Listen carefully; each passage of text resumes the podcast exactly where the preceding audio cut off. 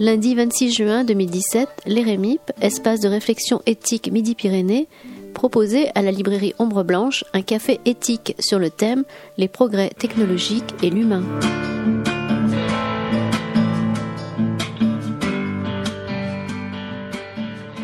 Bien, avant de commencer notre, notre conversation, je voulais juste, avant de laisser la parole à Catherine, c'est notre dernier café éthique de, de l'année, puisque nous arrêtons les débats pendant deux mois. Et nous reprendrons donc. Euh, alors, vous avez affiché le, colloque hein, euh, qui aura lieu le 7, 8, 9 septembre, mais ça, Catherine nous en parlera. En tout cas, euh, ce que je voulais mentionner, c'est qu'avec Christian Torel, donc le directeur de la librairie, nous travaillons maintenant avec euh, donc Jacques Lagarrigue, Catherine Dupré-Boudable, depuis maintenant deux ans. Euh, oui, c'est ça, c'est la deuxième année. Et nous sommes enchantés de, vous offrir tous les mois, tous les mois et demi, euh, autour de thèmes euh, différents à chaque fois, concernant, je ne sais même plus, médecin généraliste et éthique, éthique, différences génétiques, des choses. Et à chaque fois, j'ai eu des, toujours, toujours, des bons retours de personnes clients, alors euh, certains non médecins, non proches du monde médical, du monde scientifique, et j'ai toujours eu une parole me disant qu'est-ce que c'est bien d'avoir, euh, euh, de pouvoir assister à des rencontres de ce type-là dans une librairie essentiellement ouverte aux littéraires, aux sciences humaines. Donc je voulais remercier Rémi, de nous avoir fait confiance et j'espère que nous allons continuer ensemble un travail de plus en plus. Alors au début c'était très laborieux, on était peu nombreux et puis petit à petit, euh, voilà, les choses s'ouvrent et, j'espère que nous arriverons à des très belles jauges autour de, vos propositions. Voilà, merci en tout cas à tous les deux et merci euh, à l'Érémie en général parce que vous êtes quand même quelques-uns à travailler avec nous. Je vais laisser la parole à Catherine du coup. Voilà. Merci Hélène, c'est nous aussi qui vous remercions, les Rémi et nous-mêmes. Euh, nous sommes heureux et très fiers d'avoir été accueillis dans cette magnifique librairie qui n'est pas n'importe laquelle. Très fiers de le dire que nous animons des, cafés que nous appelons nous les cafés ombre blanche alors que vous les appelez les cafés Rémi et ça c'est bien sympathique. C'est la dernière séance effectivement avant le départ en vacances et avant ce rendez-vous de septembre, de la rentrée. Ce rendez-vous, c'est le premier forum qui va se passer dans la cité, dans le euh, cœur de la ville, que nous avons appelé forum cithétique, puisque c'est réflexion éthique au cœur de la cité, puisque c'est dans les, missions des espaces de réflexion éthique régionaux de faciliter, de susciter, de faciliter la réflexion éthique auprès de tout public, le grand public, comme on dit. Grand public, c'est vous, le, grand, le très grand public.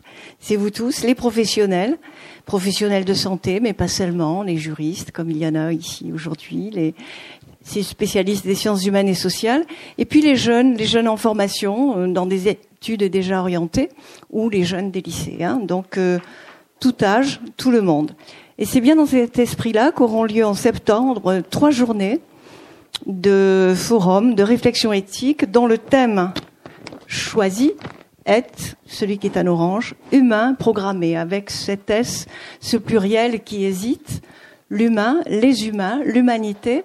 Qu'allons-nous faire de l'humain Qu'allons-nous faire de, l'humanité via euh, tous les progrès technologiques dont on parle beaucoup actuellement?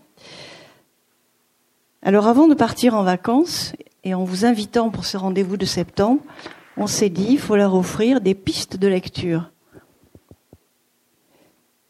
Car il y a dans ce thème beaucoup de questions qui sont soulevées en effet. Hein. c'est l'objectif de, ces journées, c'est de questionner euh, sur le plan éthique toutes ces nouvelles technologies dans ce qu'elles proposent. Ces nouvelles technologies, on les appelle NBIC, en désignant euh, la première lettre des nanotechnologies, des biotechnologies, de l'informatique et des sciences de la cognition, qui là, aujourd'hui, aujourd'hui et avant-hier déjà, et, dans un futur très proche, sont susceptibles de modifier l'humain.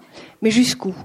Ne devons-nous pas nous poser, nous poser des questions en tout cas, sur euh, ce progrès euh, annoncé, un progrès pour certains remarquable, très attendu, ou une source d'inquiétude pour d'autres. Donc c'est de cela qu'il va s'agir. Il y aura aussi des questions pour le droit. Et euh, les domaines de réflexion interrogés sont la santé, l'intelligence artificielle, la robotique, l'économie, la philosophie, la sociologie, tous les domaines de réflexion humains. Et c'est ainsi que ces journées feront revenir de nombreux euh, spécialistes, conférenciers ou bien spécialistes participant à des tables rondes. Vous voyez que la liste est très riche, on ne peut pas entrer dans le détail. Il y a des personnes très connues, d'autres noms sont moins connus, mais chaque fois, il s'agit d'un spécialiste dans le sujet et dans les domaines interrogés dont on vient de parler. Alors préparons cela si vous le voulez bien, sur la plage, en forêt ou à la maison, comme vous voulez, par des lectures estivales, avec euh, les thèmes que nous vous proposons aujourd'hui.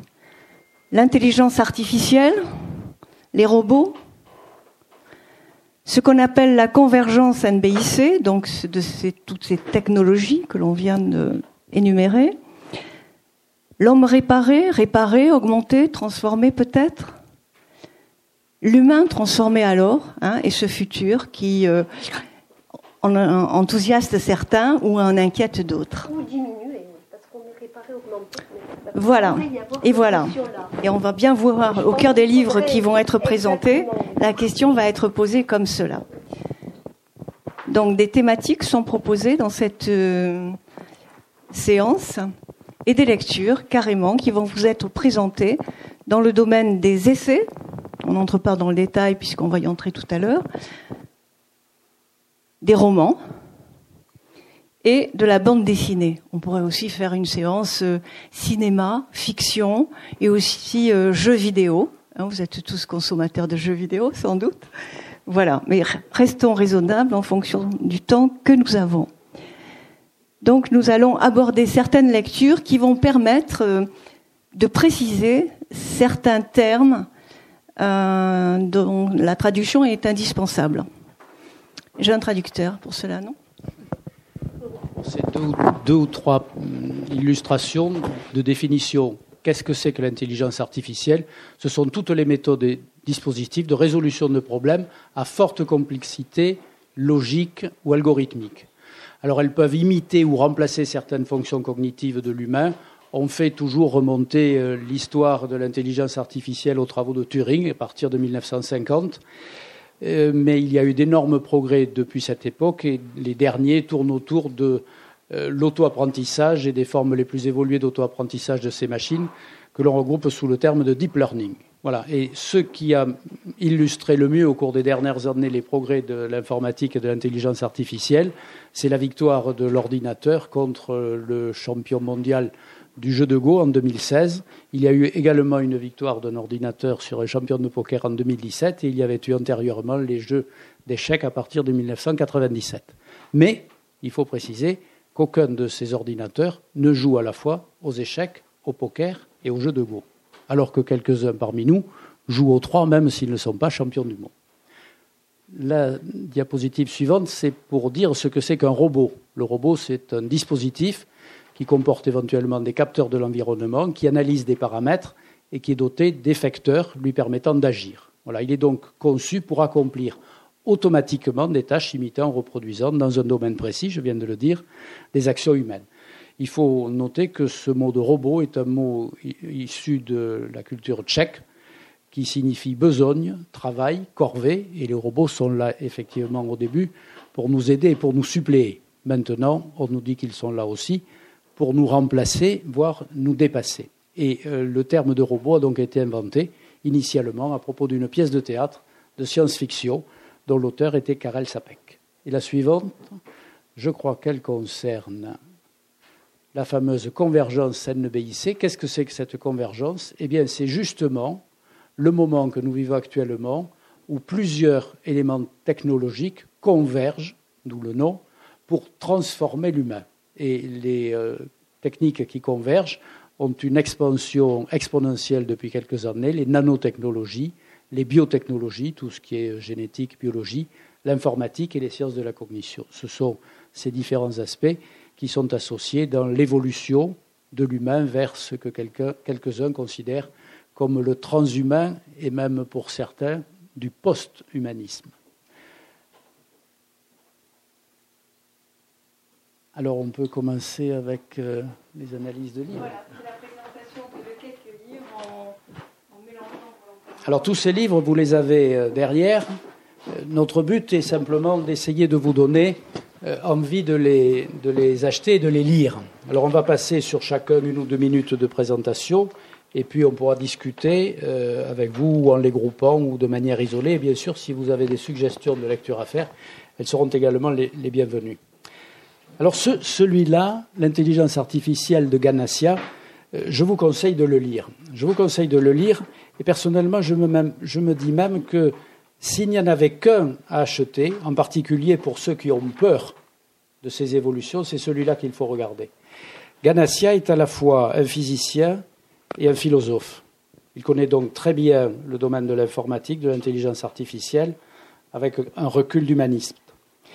Et dans ce livre, il fait une excellente mise au point de tout ce qui est l'intelligence artificielle. Le sous-titre, qui ne figure pas là, c'est Vers une domination programmée. On voit bien qu'il a quelques craintes, mais heureusement, sa compétence et l'éveil de son esprit arrivent à y répondre. Alors, après avoir passé en revue une série euh, d'éléments historiques sur le livre, il apporte quelques questions et affirmations où il ne répond jamais de manière tout à fait binaire, si ce n'est pour dire ne craignez pas les fantasmes de certains. Alors je vous en livre trois ou quatre. Il n'y a rien à craindre avec les ordinateurs, il suffit de les débrancher. Les ordinateurs raisonnent de façon binaire et ne se trompent jamais. Bien sûr, la réponse est beaucoup plus nuancée. Le deep learning révolutionne l'intelligence artificielle, ça c'est une vérité. Une machine ne peut pas être créative. Certains en discutent, mais on voit bien que la capacité de création reste limitée. Les machines n'ont ni émotion, ni conscience, ni intuition. C'est probablement vrai, et pour de nombreuses années, c'est en tout cas la proposition qu'il nous fait. Et puis, il y en a comme ça une dizaine. Les big data menacent la démocratie.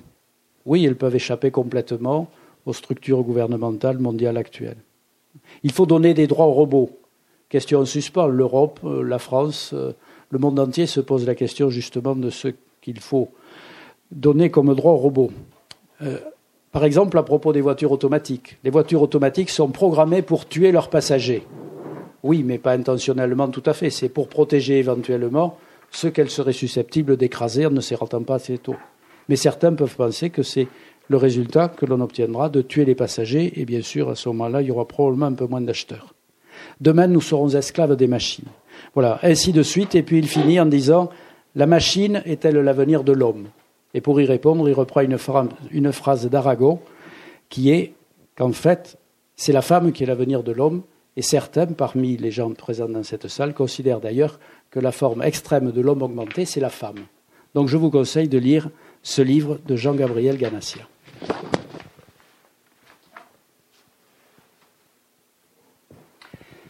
C'est moi qui dois parler aussi du suivant. Alors, celui-là, vous pourrez éventuellement, euh, en septembre, euh, en entendre l'auteur, puisque Laurence de Villers sera présente à notre colloque et viendra donner une conférence un peu sur ce sujet.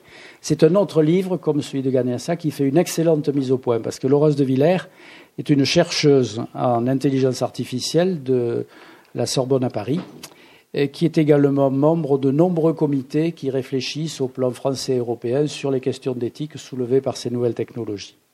Donc c'est une mise au point extrêmement claire sur le sujet. Et vous voyez que les sous-titres sont aussi euh, intéressants. Mythe, fantasme et réalité. Un peu comme Ganassia, elle aborde toutes ces questions avec un regard objectif, euh, calmant les plus enthousiastes d'un côté et rassurant les plus craintifs de l'autre. Elle insiste bien sur le fait que les émotions dont on nous parle à propos des robots, puisqu'il y a déjà, et on en verra peut-être tout à l'heure, euh, des livres et des supporters euh, de l'empathie artificielle. Et il y a des robots qui sont capables d'exprimer ou de donner l'expression qu'ils expriment des émotions. En fait, ils ne font que simuler des émotions, et bien sûr, ils ne ressentent rien. On le reverra d'ailleurs ce point avec notre livre tout à l'heure. Elle insiste aussi sur un aspect qui peut-être nous fait réfléchir aux différences qu'il y a entre la culture européenne et la culture japonaise, par exemple. C'est l'acceptabilité des robots. Euh, nous, Européens, occidentaux, on est un peu plus réticents pour attribuer une personnalité aux robots.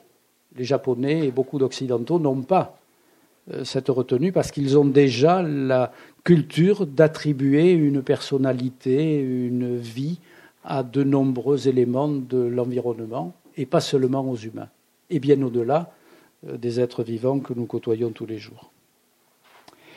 Et elle conclut en disant que l'arrivée des robots est une rupture économique, technologique, sociétale et juridique qui nécessite une régulation raisonnée.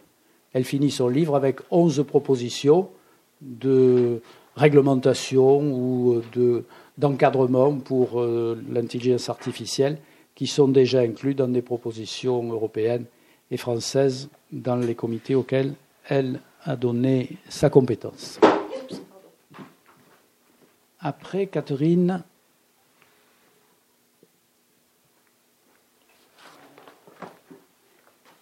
On rentre dans une catégorie très différente. Après deux livres qui sont des introductions à la fois technologiques et philosophiques, on aborde un autre groupe hors les essais qui sont des romans qui tournent quand même autour des mêmes notions. Et là, c'est Catherine et Hélène qui vont s'exprimer. Quant à moi, il y a une petite erreur parce que le livre de, Pardon. Le livre de Geneviève Azam est donc un essai. Hein, et, du livre de Geneviève Azam, je, vais vous. Euh, du livre d'un exemple du livre de Geneviève Azam, j'ai choisi aussi de vous présenter là un roman. Donc je parle d'un essai en priorité et à partir de cet essai-là, je parlerai euh, d'un roman, oui, de Julia Ley. C'est à vous, Catherine, je crois euh, Oui, pour Golem. D'accord. Voilà. Alors, Golem. Ce titre, pour commencer, c'est un, un, livre de Pierre Assouline, vous le voyez, un roman. merci. C'est important. Un roman de Pierre Assouline. Alors avec ce titre-là, il faut s'arrêter. Hein, parce que Golem, c'est dans la légende, c'est dans les grands mythes. Et c'est à partir de, de, ce mythe de la culture euh, euh, tchèque, d'ailleurs tchécoslovaque, de Prague, euh, la culture euh, juive askénaze, c'est à partir de cela que se sont bâtis euh, d'autres mythes, comme celui de Frankenstein, par exemple. Qu'est-ce que ce mot suggère qu'est-ce que c'est que cette affaire de golem? Eh bien, le golem, ça a été un personnage créé par un rabbin à Prague en 1580, il y a longtemps, à partir de, de, de terre glaise, dit-on, à partir de rien, quoi. Forme humaine, un peu floue, un peu monstrueuse. Il a été créé pour défendre la communauté juive qui subissait déjà toutes euh, les agressions qui ont marqué ce peuple ensuite. Ce golem était là pour protéger. Il était euh, un outil euh, qui, euh, comment, qui, comment dirais-je, euh, qui était tout à fait déterminé par son créateur pour se déplacer, opérer, rendre service, une sorte de robot avant l'heure. Et puis il est devenu, euh, il est devenu encombrant parce qu'il est devenu agressif, pour faire plus court, euh, encombrant. Et il a fallu l'arrêter, le débrancher, dirait-on aujourd'hui, euh, d'après le terme proposé tout à l'heure par l'auteur d'un des livres précédents. N'empêche qu'il est resté une image très puissante. Et pourquoi Pierre Assouline a-t-il écrit ce livre? Bien précisément parce que dans cette époque, toutes ces nouvelles technologies réagitent les interrogations qui ont été euh, chaque fois posées à l'époque de, ce golem, à l'époque de Frankenstein, ensuite dans euh, tous les films de fiction ou même des bandes dessinées dont vous parlera Pierrette tout à l'heure. Tous ces soucis agités qu'est-ce que c'est que cette transformation euh, de, de l'humain qu'on risque de créer, qui va devenir euh, finalement dangereuse pour l'homme? Il y avait les mythes antiques de la culture grecque, hein, où on voit bien que tout ces, cette tendance au progrès pouvait justement se retourner contre l'homme. Hein, voilà. Donc un des mythes dont il fallait parler avant de, d'entamer ces réflexions. Alors Pierre Assouline, là, présente une histoire comme il sait le faire, euh, d'une façon euh, très bien écrite, euh, charmeuse par le style, mais assez compliquée. Une histoire de famille, une histoire d'amis, c'est quoi? Golem? C'est un personnage qui existe, il s'appelle Gustave Meyer, et sans le savoir en fait, il habite un nom qui existait déjà dans l'histoire de Prague et dans l'histoire du golem, le golem. Il est golémisé, ce personnage. C'est pourtant un vieillard, assez insignifiant, mais très intelligent, un petit euh, vieux juif ashkénaze, champion d'échecs. Ah, ça rappelle quelque chose. Champion d'échecs. Et il a un ami. Il a des fréquentations peut-être peut-être un peu douteuses, car son ami est neurochirurgien. Ça pourrait être tout à fait confortable. Eh bien, ça ne l'est pas, car ce chirurgien-là, et retenez, ce chirurgien alors, dans chirurgien, il y a RUR. R-U-R. Vous avez peut-être remarqué cet acronyme tout à l'heure à propos de cette pièce tchèque.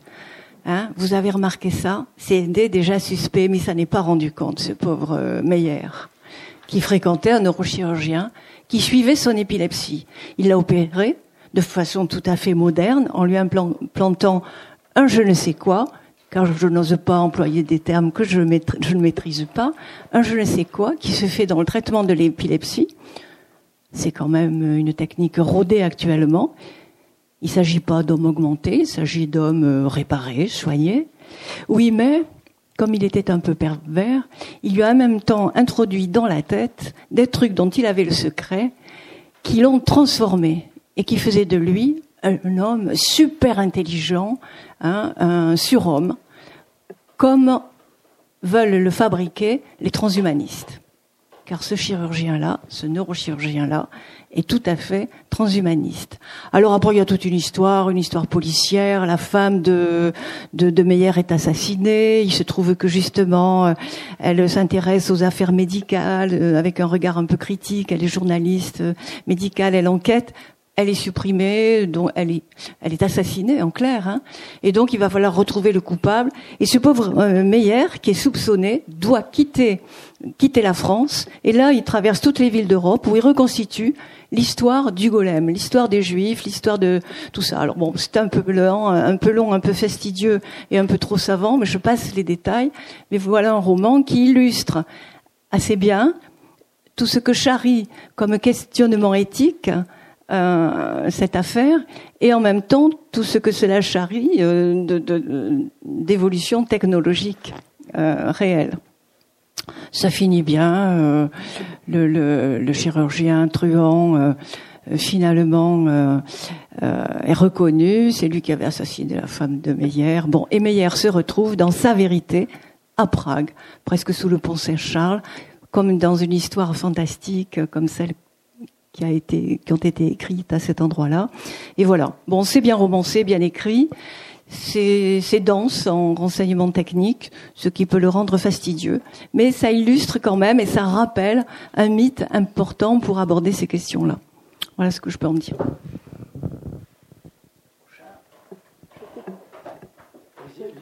Je peux le faire le prochain? Alors, euh, moi, j'aimerais vous parler euh, de mon choix, euh, de mes choix, parce que j'en ai deux. Vous m'entendez là? Oui. Donc j'ai choisi euh, le livre de Geneviève Azam, Osons, Osons rester humains, les impasses de la toute-puissance. Alors pourquoi j'ai choisi Alors j'ai choisi cet essai et puis ensuite j'ai choisi le roman de Julia Leigh, qui est une grande écrivaine australienne peu connu, qui a écrit un premier roman que j'ai lu, qui est sorti en 2015, dont le titre est ailleurs. Donc je vais vous dire, je vais vous expliquer le choix donc de ces deux livres, essai et roman. Alors pourquoi le choix du livre de Geneviève Azam? Alors Geneviève Azam est économiste, elle est membre du comité scientifique d'attaque, elle est écrivaine, elle a écrit trois livres, alors j'ai noté un peu le, temps du monde fini, Osons rester humains, donc celui que je, je vous conseille vivement à lire, et euh, un livre sur Simone Veil, la philosophe, écrit conjointement avec une philosophe, euh, Françoise Vallon, qui est à l'université de Toulouse-Jean Jaurès. Alors, pourquoi ce choix? Euh, Dans le livre de Geneviève, ce que j'ai, ce qui m'a beaucoup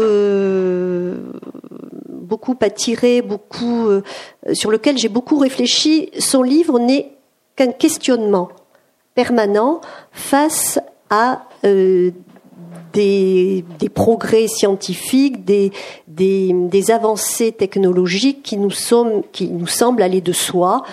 Donc elle oppose systématiquement non pas un refus de cette nécessité de progrès, mais un questionnement face à ce progrès. Alors son livre est magnifique parce qu'il y a deux voix. Elle explique bien que dans un monde euh, fragilisé au niveau politique, économique, euh, euh, écologique, finalement, on a tendance, face à la fragilité de l'homme, à aller de plus en plus dans une assurance de maîtrise technique, de plus en plus puissante. Et du coup, elle, elle questionne sur ces limites-là. Et à partir de là, moi, j'avais choisi donc de parler d'un de ces chapitres dont le titre est Refus de la naissance, fabrication de la vie, refus de la mort, où euh, on rentre dans toute une série euh, de questionnements sur euh, les GPA, les PM, PMA, oui, c'est ça.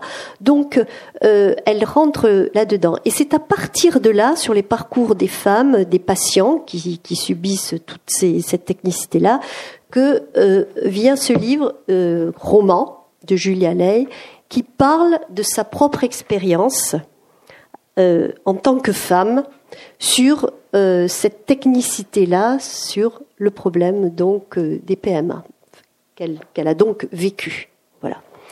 Donc, donc voilà. Donc, ce que je voulais dire, c'est que ce livre ne refuse absolument pas la science et la technique, mais permet de nous alarmer sur les dangers d'une technique qui modifierait l'écriture naturelle, notamment celle du vivant. Voilà. Donc, entre ces deux livres, je pense qu'il est nécessaire, mais vraiment nécessaire aujourd'hui, de nous poser euh, ces questions essentielles sur notre écriture du vivant et jusqu'où nous pouvons aller. Voilà. Donc, euh, regardez-les. Je veux juste vous dire aussi qu'il se trouve que Geneviève Azam est dans la salle, donc vous pourrez lui poser des questions euh, personnellement. Charles-Édouard Bouet a écrit La chute de l'Empire humain. On voit la référence à l'Empire romain. Mémoire d'un robot. Alors c'est un journaliste euh, qui euh, a repris une image que l'on reverra sur d'autres illustrations d'autres livres dans le même domaine, qui est en partie un roman et, à partir, et, en partie euh, un essai. C'est l'histoire de Lucie.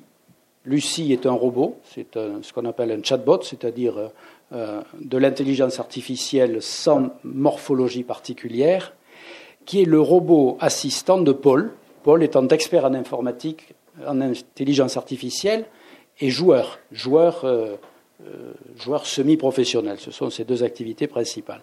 Alors, dans la première partie, c'est seulement le récit de ce qu'est l'évolution de l'intelligence artificielle et des robots de 1956 à peu près à 2026. Et c'est ce qu'a vécu, en gros, Lucie, cette fameuse robot ou robot, je ne sais pas comment il faut dire, j'ai toujours vu les robots sans eux jusqu'à présent, mais peut-être un jour ça changera, à moins qu'il n'y ait pas besoin d'avoir de sexe pour les robots. Pierrette nous expliquera ça sans doute, puisqu'elle est spécialiste de, ces questions.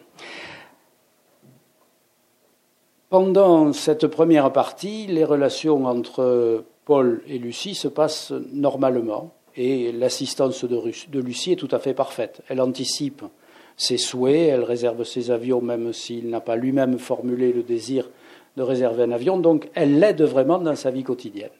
Et puis en 2038, euh, elle passe, Lucie, le robot, euh, atteint la singularité. Alors la singularité, les mathématiciens savent que c'est le moment, la zone, le point où une fonction, une courbe, bref, euh, une structure arrive dans une zone d'incertitude et où elle frôle l'infini, par exemple. Dans la fonction 1 sur x, lorsque x tend vers 0, y tend vers l'infini, c'est la zone de singularité. Et la singularité est utilisée en intelligence artificielle pour situer ce moment où les ordinateurs pourraient nous échapper et passer du stade de machine, en quelque sorte, au stade de autre chose qu'une machine sans être tout à fait non. C'est ce qui arrive à Lucie en 2038. Elle prend conscience de ses capacités, de son pouvoir, et elle propose un pacte à Paul en lui disant Je peux te rendre immortel, parfaitement sain et richissime. Et pour le lui prouver, elle lui fait instantanément virer 200 euh, 000 dollars sur son compte puisqu'il suffit de faire quelques manipulations dont elle a le secret sur euh, Internet pour y parvenir. Euh, ça l'intéresse bien sûr à ce Paul, puisqu'il était un peu joueur au début, se dit c'est assez facile pour gagner sa vie, et il rentre dans le pacte. Et il devient donc euh, complètement assisté, même sans s'en rendre compte, parce que Lucie a la capacité de traiter préventivement les maladies dont il pourrait être atteint, en faisant pénétrer dans son corps des petites nanomachines, nanomolécules, et ainsi de suite. Et finalement, Paul en a assez. Paul en a assez, au bout de quelques années, il demande que l'on déconnecte Lucie, parce que l'intelligence artificielle n'avait pas su anticiper la réaction des hommes, et Paul s'ennuie. Il ne meurt pas d'ennui, mais il vit d'ennui, et il ne s'en sort qu'en demandant à débrancher Lucie. C'est ainsi que Lucie, c'est la raison pour laquelle elle écrit ce roman, se retrouve affectée dans un musée du robot, où elle raconte sa vie aux visiteurs. D'où le terme mémoire d'un robot. Mémoire d'un robot qui a atteint la singularité, mais finalement en est tombé comme euh, on tombe du sommet. Ça a déjà été écrit aussi dans la mythologie, et on retrouve là des thèmes bien connus. Voilà les aventures de Lucie racontées par Charles-Édouard Bouet.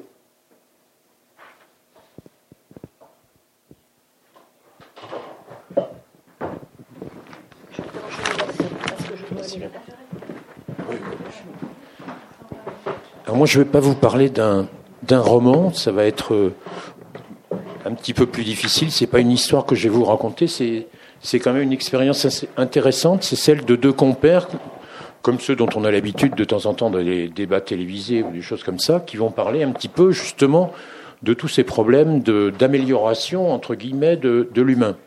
Alors, pour vous situer un petit peu le problème de de ce compérage, euh, ils ont décidé d'écrire euh, ce livre qui retrace un petit peu certains de euh, certaines de leurs prises de parole publiques ou télévisuelles. Et Laurent Alexandre est chirurgien urologue. Il est aussi patron d'industrie, on ne sait pas trop, je crois, d'une intelligence artificielle, enfin d'un. Oui, c'est ça. Ah oui. C'est le fondateur de Doctissimo qui l'a revendu après. C'est ça. Et, je crois qu'il est aussi, il fabrique aussi, je ne sais plus. Euh, voilà. Et Jean-Michel Beignet, euh, vous voyez un petit peu tout à fait le style. Jean-Michel Beignet est professeur de philosophie à la Sorbonne, à Paris, et aussi euh, à l'Institut d'études politiques de Paris. Donc vous vous situez déjà un petit peu les gens. Euh, Laurent Alexandre, lui, va foncer dans ces nouvelles technologies et ces nouvelles techniques qui sont bien pratiques déjà en chirurgie, mais aussi euh, dans le domaine des sciences et dans le domaine euh, de l'informatique d'une façon générale, alors que Jean-Michel Beignet, le philosophe, va se poser très nettement en tant que, alors je, j'allais dire technophobe, non pas technophobe, mais en tout cas techno-critique et techno-vigilant. Il est très euh, réservé quant à l'avenir de toutes ces découvertes et à l'avenir de l'humain dans toutes ces découvertes. Alors, il est difficile de vous synthétiser un petit peu toutes les discussions euh, qu'ils peuvent avoir. Euh, je vais juste vous citer quelques quelques réflexions qui, qui m'ont qui, m'ont, qui ont attiré mon attention. Euh, il parle bien évidemment à partir de l'homme réparé, comme on peut l'imaginer en chirurgie par exemple, ou même tout simplement en médecine. On commence par réparer l'humain en médecine en lui donnant des médicaments quand c'est nécessaire, euh, éventuellement en chirurgie aussi. Et à partir de ces réparations, vous savez que notamment euh, en chirurgie orthopédique par exemple, on, on, en est venu non seulement à, enfin à réparer les gens, mais en leur mettant des prothèses. Et puis ces prothèses ont évolué, ces prothèses en arrivent à être bioniques à l'heure actuelle. Euh, tout ça fait que l'homme va vivre avec un certain nombre d'appareils, euh, ces appareils qui sont censés l'améliorer peut-être, l'augmenter ensuite. Euh, je livre à votre réflexion euh, les, la réparation de cette euh, de ce jeune sportif amputé en Afrique du Sud. Vous vous souvenez, Pistorio, qui a eu et qui a, qui a absolument tenu après à participer à des Jeux Olympiques en courant Hein, alors qu'il avait deux prothèses. Et non seulement euh, il voulait courir avec les handicapés euh, dans les, Jeux olympiques euh, pour les handicapés, mais il voulait absolument courir avec les gens normaux, entre guillemets, non handicapés. Et il il n'a pas été classé, donc il ne l'a pas fait, mais il aurait presque pu y être. Donc finalement, passer de l'homme réparé à l'homme amélioré peut-être, augmenté en tout cas, et à quoi sert tout ça? Est-ce que ces augmentations, euh, si euh, il s'agit de prothèses, euh, c'est pas bien grave? Les augmentations éventuelles dans le domaine de la génétique, qu'est-ce qu'elles vont donner? Est-ce que il est souhaitable de faire ce qui effectivement est possible à l'heure actuelle? Je vous renvoie à ces fameux cas du CRISP-Cas9 dont il parle aussi qui va permettre éventuellement de modifier euh, nos gènes. Est-ce que ces modifications des gènes euh, risquent d'être transmises éventuellement euh, aux, générations futures? Est-ce qu'il sera possible de revenir en arrière? Voilà toutes les questions dont parle Beignet qui est très sceptique par rapport à ça et en tout cas très prudent, et Alexandre qui est beaucoup plus favorable bien sûr. Est-ce que la technique euh, donc est capable de tout réparer? Est-ce que euh, euh, notamment la technique nous permettra de ne plus mourir? Parce qu'en fin de compte on sent bien qu'il y a tout un mouvement philosophique à l'heure actuelle euh, dont il ne faut pas forcément euh, euh, critiquer absolument. leur réflexion, au moins, nous amène à, notre propre réflexion. Et est-ce que c'est souhaitable d'imaginer que la mort n'existera plus?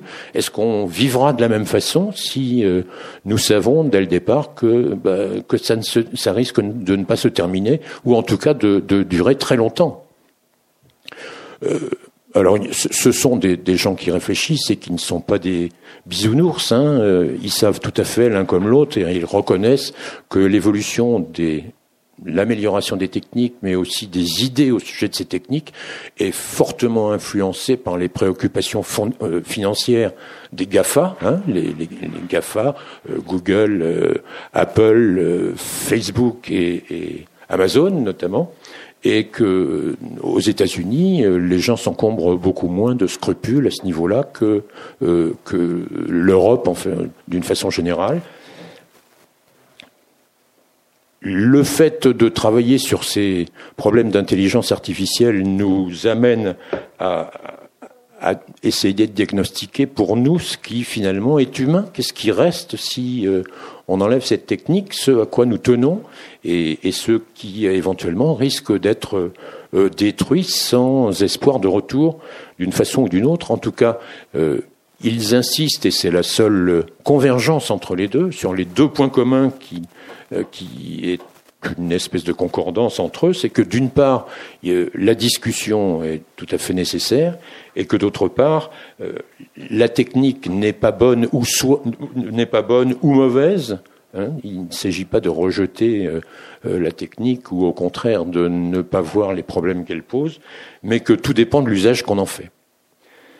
Voilà, la seule c'est un bouquin intéressant euh, qui est euh, qui raconte euh, beaucoup de choses, qui a l'intérêt effectivement de ne pas être, j'allais dire, monothématique dans, dans, dans son esprit, puisque c'est une discussion entre les deux. Enfin, c'est censé être une discussion. C'est un petit peu une juxtaposition d'idées à certains moments, mais en tout cas, la, la seule critique que je ferai, c'est c'est vraiment un, livre intéressant à lire et relativement facile. La seule critique que je ferai, c'est que bah, n'avance pas énormément de solutions hein, sur ces réflexions d'une façon générale et que bon, on peut on peut le regretter. D'autres le font, pas toujours très astucieusement, mais en tout cas, eux ne le font pas. Je vous remercie. Avec euh, Miguel Benassayag, on aborde euh, toujours sous la forme d'un essai une réflexion à propos de l'évolution des connaissances sur les capacités euh, physiologiques du cerveau. Il euh, résume ce que l'on sait actuellement de, la cognition, du fonctionnement cérébral, et à partir de là, avec son regard de philosophe et de psychanalyste, il euh, réfléchit à la réalité de ce que laissent espérer ces nouvelles technologies en termes de stimulation cérébrale et d'amélioration des performances cérébrales, mais il introduit surtout la notion de risque d'avoir un homme diminué. Plus on augmentera les capacités, je dirais, techniques du cerveau, plus on risque d'avoir un humain diminué. Je crois que c'est un des premiers à avoir attiré l'attention et mis dans son titre ce mot d'homme diminué. Il le fait avec euh, beaucoup de finesse, euh, pas du tout un parti pris euh, fanatique, mais avec beaucoup de prudence et de, et de sagesse il euh, rappelle que le fonctionnement du cerveau humain normal a pour principal objet de comprendre le sens de ce qui lui arrive.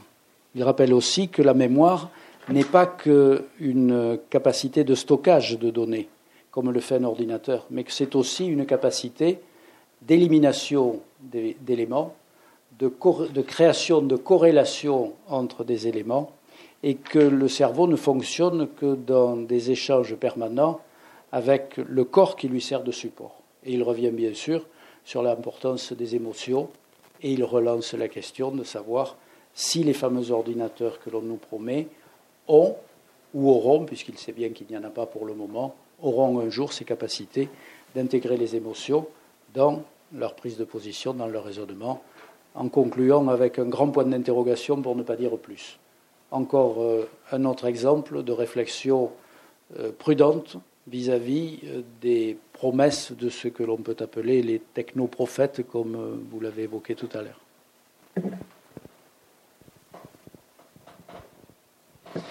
Alors, ce livre de, de Beignet, comme vous vous en doutez, je, vous ai parlé un petit peu de Beignet tout à l'heure, comme vous vous en doutez, il l'a intitulé la, la touche étoile, le syndrome de la touche étoile. Et euh, pour vous expliquer, enfin vous allez tout de suite saisir, quand vous appelez euh, sur, votre téléphone euh, Air France ou de temps en temps le, gaz ou l'électricité ou, le, ou la SNCF, vous tombez sur un répondeur qui va vous demander de faire un certain nombre de numéros en fonction de vos souhaits avec euh, de temps en temps un jargon que vous ne comprenez pas parce que c'est pas le vocabulaire que vous utilisez pour celui-là. Les professionnels euh, de, à la SNCF ou du gaz vont utiliser un autre euh, vocabulaire que le vôtre. Et le, pire, le pire, dit Beignet, c'est que vous allez répondre et vous allez effectivement appuyer sur la touche étoile pour continuer et essayer d'avoir votre la réponse à la question que vous vous posez. Alors vous voyez bien que c'est avec un, sourire, mais quand même un sourire méfiant que euh, Beignet nous dit euh, euh, l'augmentation appelle la simplification. C'est en quoi elle est valeur de déshumanisation. C'est un peu, hein, je répète, il y a beaucoup de sion. L'augmentation appelle la simplification, c'est en quoi elle est le vecteur de la déshumanisation. Et tout son, toute son argumentation va être, va être celle-là, c'est-à-dire à quoi ça sert d'augmenter l'homme à quoi ça sert de lui donner un certain nombre de machines qui pourraient éventuellement le, l'aider, si c'est finalement pour espérer que euh, l'homme, enfin que la machine va remplacer l'homme.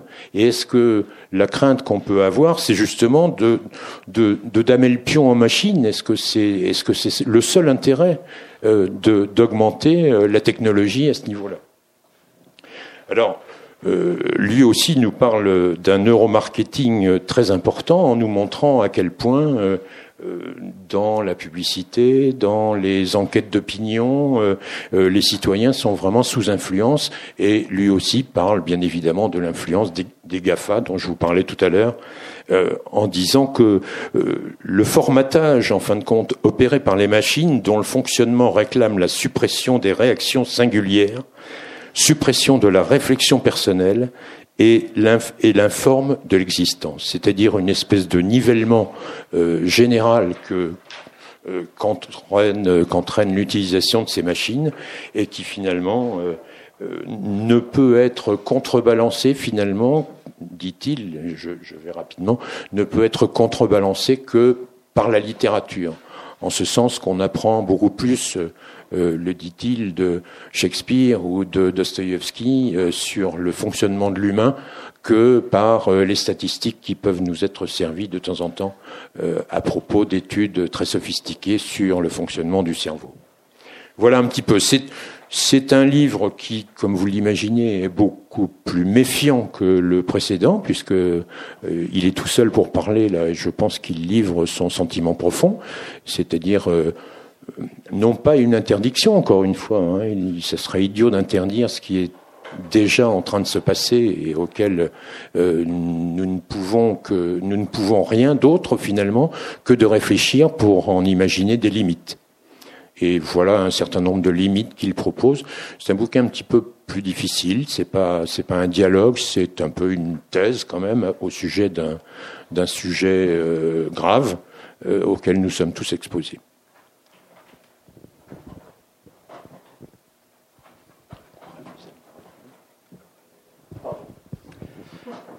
À quoi rêvent les algorithmes? Alors malgré le titre, ce n'est pas celui que je vous conseillerais le plus pour les vacances, sans aucune agressivité vers l'auteur. C'est un livre très intéressant, mais un tout petit peu difficile, même s'il n'est pas très épais. Euh, le sous-titre dit bien ce que c'est, c'est Nos vies à l'heure des big data. Alors il rappelle ce que sont les big data, quels en sont les détenteurs, ces fameux GAFAM, il rappelle aussi que l'intelligence artificielle, dans sa première euh, configuration des années 80, a échoué. Elle avait à ce moment-là essayé de calquer le fonctionnement des ordinateurs sur ce que l'on croyait être les bases du raisonnement humain. Et en mettant dans des ordinateurs des règles comme la syntaxe ou la grammaire, on espérait alors faire fonctionner les ordinateurs pour produire la même chose que le raisonnement humain. Euh, ça aboutit à un déclin de l'intelligence artificielle dans les années 90. Et la nouvelle évolution est liée à un paradigme tout à fait différent, où au contraire, l'intelligence artificielle est basée sur la puissance de calcul et la vitesse de calcul à partir d'énormes quantités de données qui lui sont injectées, ces fameux big data. Et ce sont ces outils qui permettent, lorsque vous cherchez quelque chose sur euh, Internet, d'avoir quelquefois la réponse avant même que vous n'ayez fini la phrase de ce que vous cherchez, ou qui font apparaître des publicités ou des sujets qui vous concernent à partir de vos recherches précédentes, et qui finissent peut-être, au bout du compte, par faire non pas des individus, mais des groupes de prototypes un peu configurés de manière identique. Voilà un des risques qu'il évoque, et il finit par euh, dire que les algorithmes pourraient rêver d'un certain nombre de choses. Voilà. Ils pourraient rêver que les mécanismes de production soient transparents et ouverts à tous, ce qui n'est pas le cas pour le moment. Il semble même que la façon de produire ces algorithmes échappe un peu, même à leurs concepteurs, étant donné la complexité dans laquelle ils évoluent. Euh, qu'ils donneraient aux personnes les outils pour que les affinités puissent se reconnaître et s'organiser que l'environnement technique permettrait à tous et partout de s'orienter sans contrainte. Et il finit en disant, ce qui paraît raisonnable, il ne faut pas dramatiser le conflit entre humains et machines, mais les considérer comme un couple s'influençant mutuellement.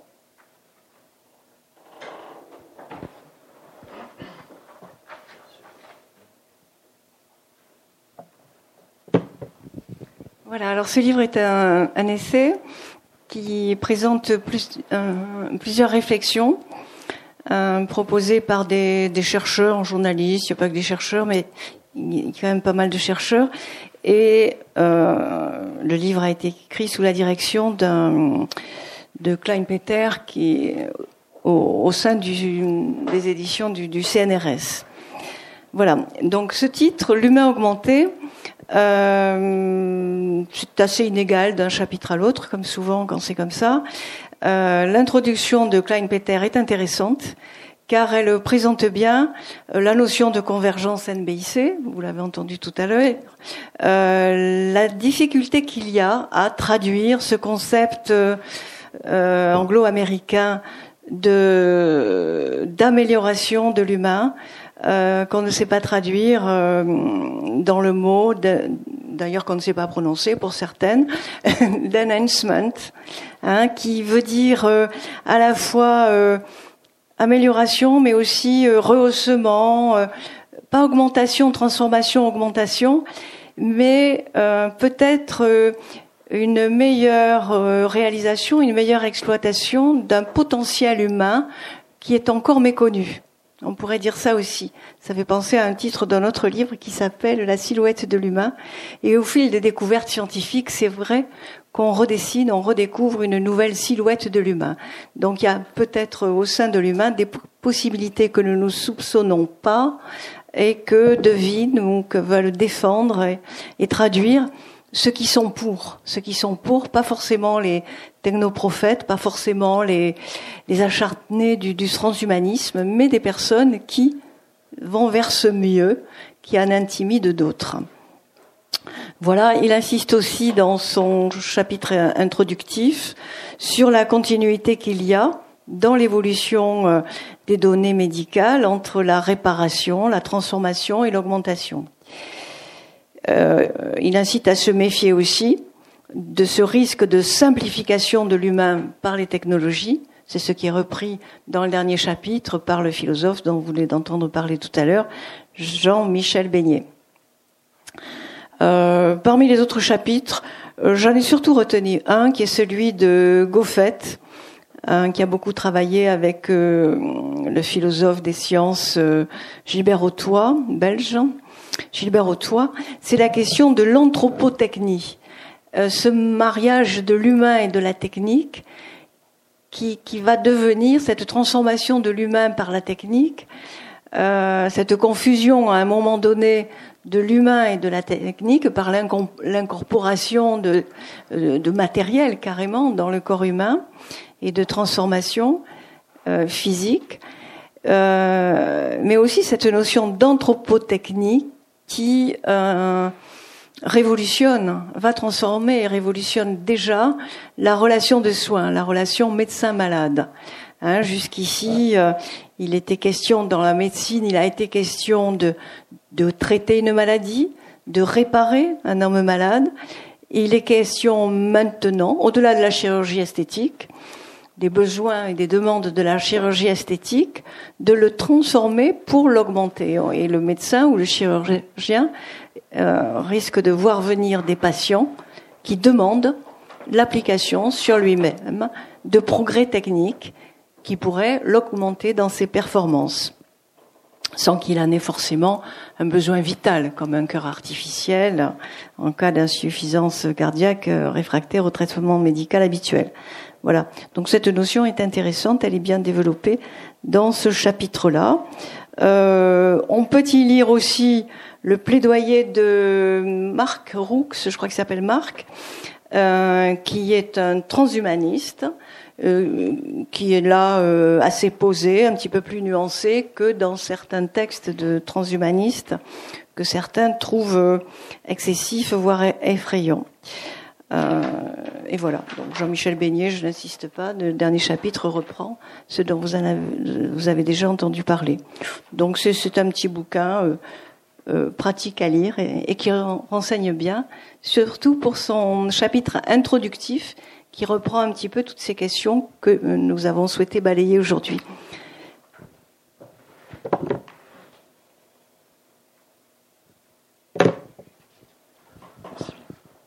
Alors on n'avait pas, euh, pas encore euh, beaucoup parlé du transhumanisme qui était quand même euh, un petit peu latent dans toutes ces prises de position, si vous voulez, des uns et des autres.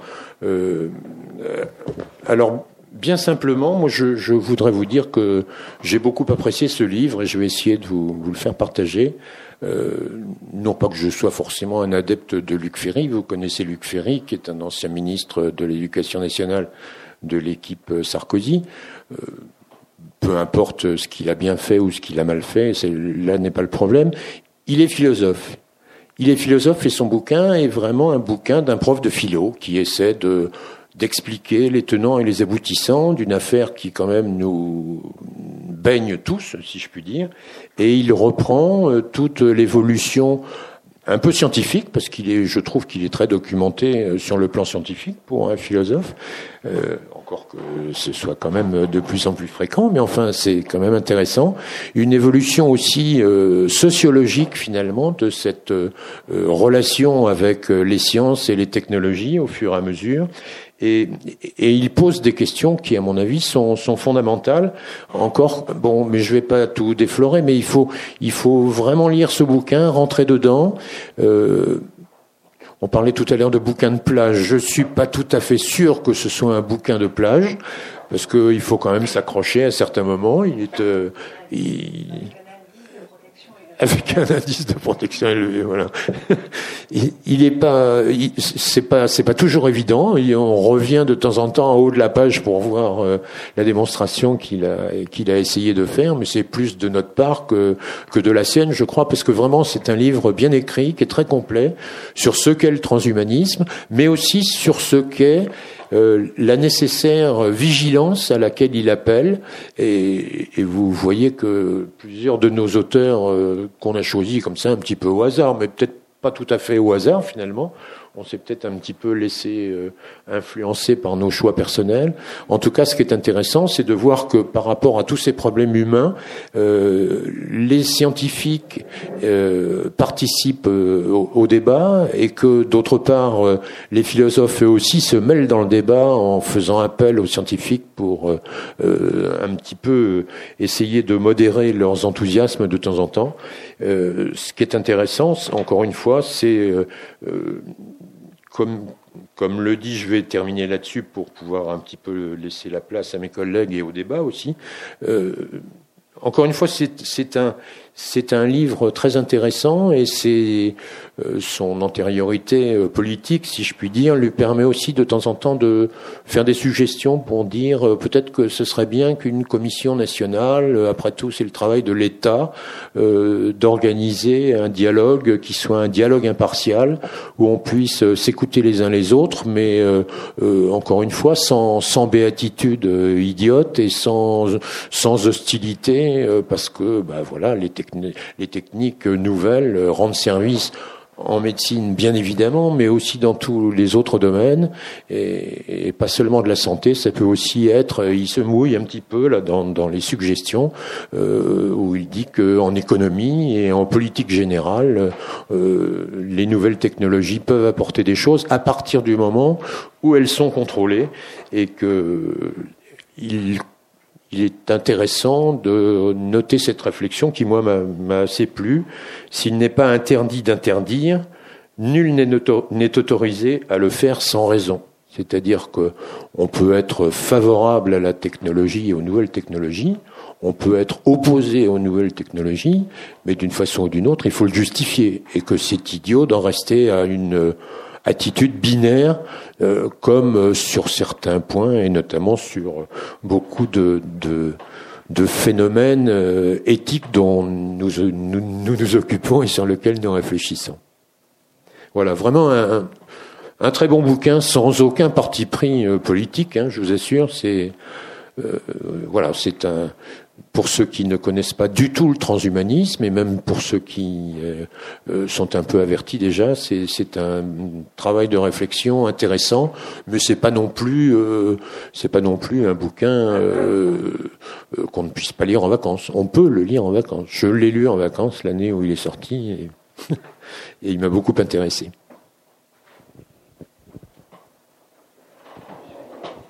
Encore un chirurgien. Euh, Guy Valencien est, chirurgien et il a écrit euh, au moins deux ouvrages sur euh, le sujet.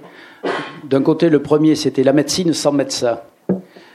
quand on le connaît un petit peu, parce qu'il est très technophile, très intéressé par les techniques, on pouvait se dire peut-être qu'il souhaite finalement qu'il va nous dire que l'on pourra se passer des médecins grâce aux technologies. En fait, son livre est beaucoup plus nuancé que ça. La première partie est la description de ce que peut apporter euh, l'aide technique et en particulier informatique dans l'activité médicale. Et la deuxième partie est un plaidoyer pour ainsi libérer le médecin de tâches techniques peu intéressantes et peu utiles pour les patients pour lui permettre de se consacrer davantage à ce qui est le fond de son activité en principe, c'est-à-dire la relation humaine. Donc le premier était déjà un plaidoyer humaniste par rapport aux technologies qu'il ne rejette absolument pas. Et dans le deuxième, il a pris un titre encore plus agressif, puisque c'est Homo artificialis, comme si on pouvait fabriquer des nouveaux. Alors c'est vrai qu'il y a beaucoup de morceaux du corps que l'on peut arriver à reconstituer à l'heure actuelle artificiellement. Mais agglomérer des morceaux de corps ne fait pas un être vivant et humain. C'est une de ses réflexions. Et donc à la fin des analyses des progrès technologiques de Homo artificialis, il finit avec un plaidoyer pour ce qu'il appelle un humanisme numérique, c'est-à-dire le maintien de l'humanisme malgré la progression du numérique. Alors je n'en dirai pas plus parce qu'il sera ici à Toulouse en septembre avec nous et donc euh, si vous voulez en savoir plus, vous pouvez lire les deux livres pendant l'été ou venir l'écouter. Je crois que c'est le 8 septembre qu'il fera sa conférence.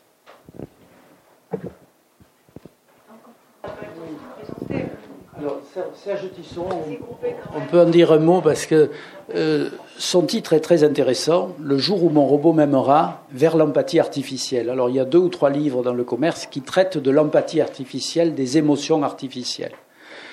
Euh, tous euh, convergent pour dire qu'il est peut-être possible d'envisager de simuler de mieux en mieux des sentiments et des émotions, mais que personne ne voit le moment où on pourrait réellement avoir une production de sentiments ou d'émotions par une machine. Tisseron est euh, euh, psychiatre, psychanalyste et sociologue, je crois. Et il a écrit euh, cet ouvrage justement pour voir qu'est-ce que l'on peut, alors je ne dirais pas espérer parce que ce n'est pas véritablement ce qu'il espère, mais qu'est-ce que l'on peut penser de l'avenir de l'empathie artificielle. Et il aboutit à la conclusion que pour encore bien longtemps, l'empathie artificielle restera de la simulation de sentiments et de comportements. Et lui aussi sera à Toulouse en septembre, et je crois lui aussi le 8 pour sa conférence.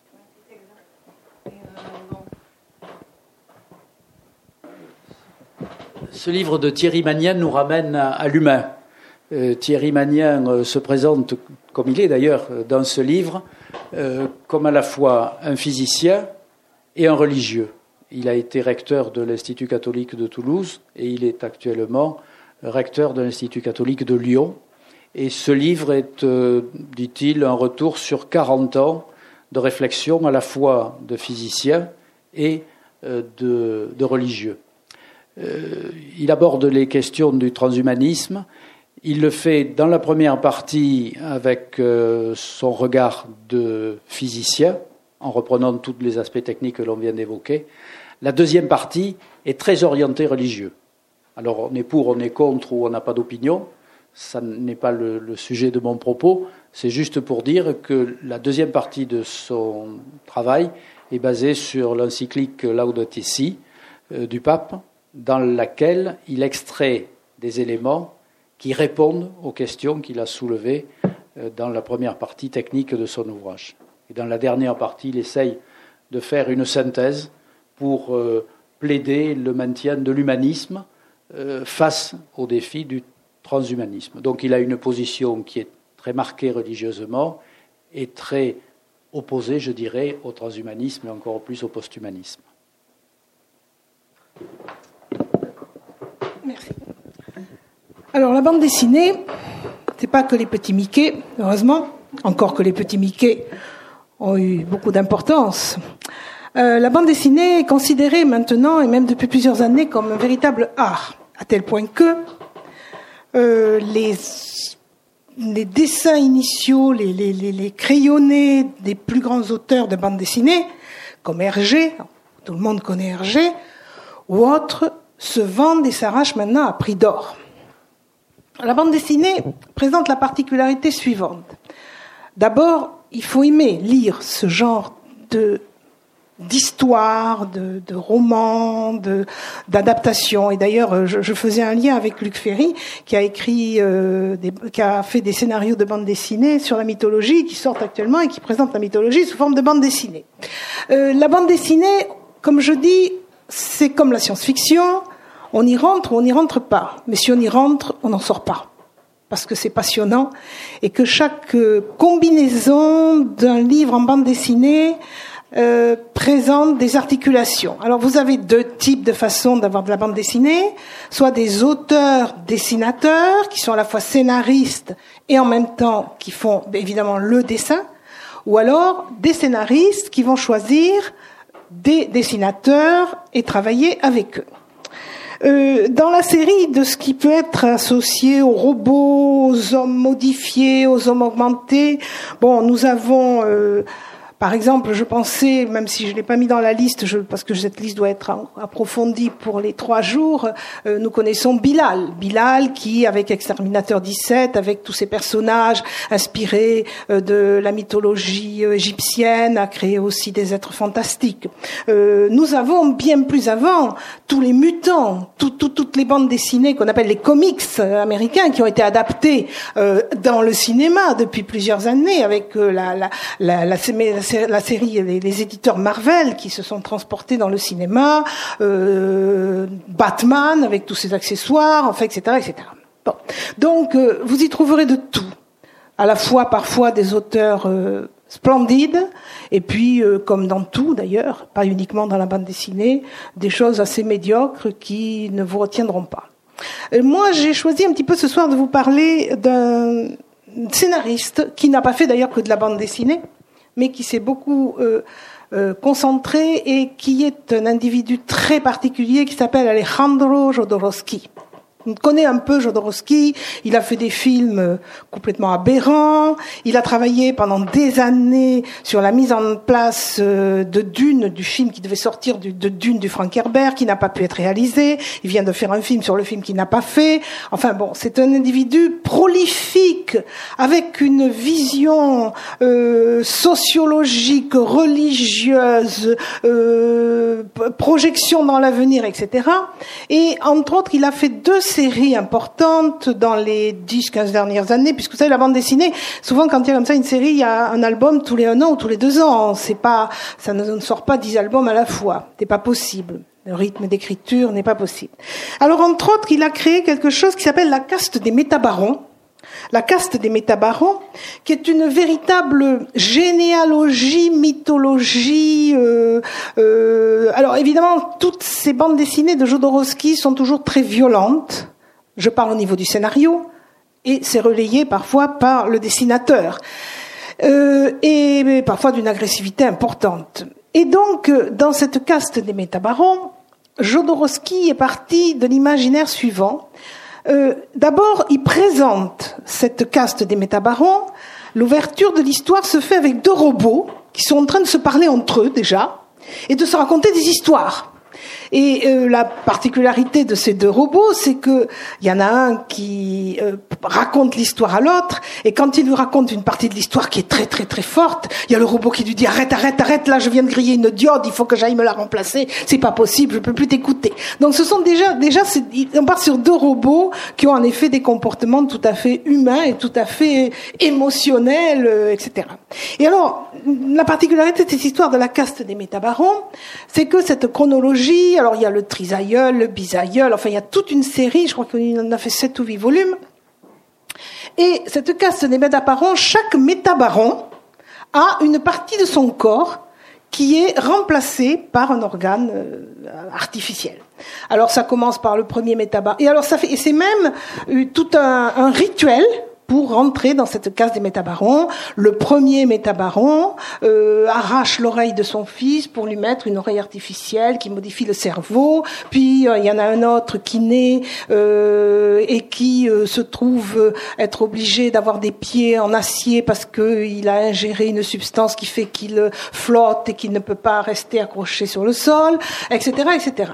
Et au fil de ces métabarons, on en arrive à un qui est carrément, c'est sa tête complètement, qui est un organe totalement, euh, je dirais, plus qu'artificiel. Alors évidemment, quand euh, on présentera pendant les journées, euh, il y aura des diapos qui montreront ces personnages, mais c'est relayé toujours par cette conception de Jodorowsky et euh, je voulais vous lire rapidement deux extraits euh, de ce qu'il a euh, édité ensuite, c'est-à-dire La Maison des Ancêtres, une espèce de d'ouvrage sur cette grande chronologie.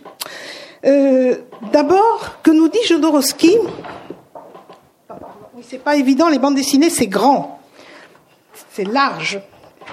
Que nous dit Jodorowsky sur cette histoire-là? Dans l'univers de la caste des métabarons règnent les mélanges génétiques et les mutants.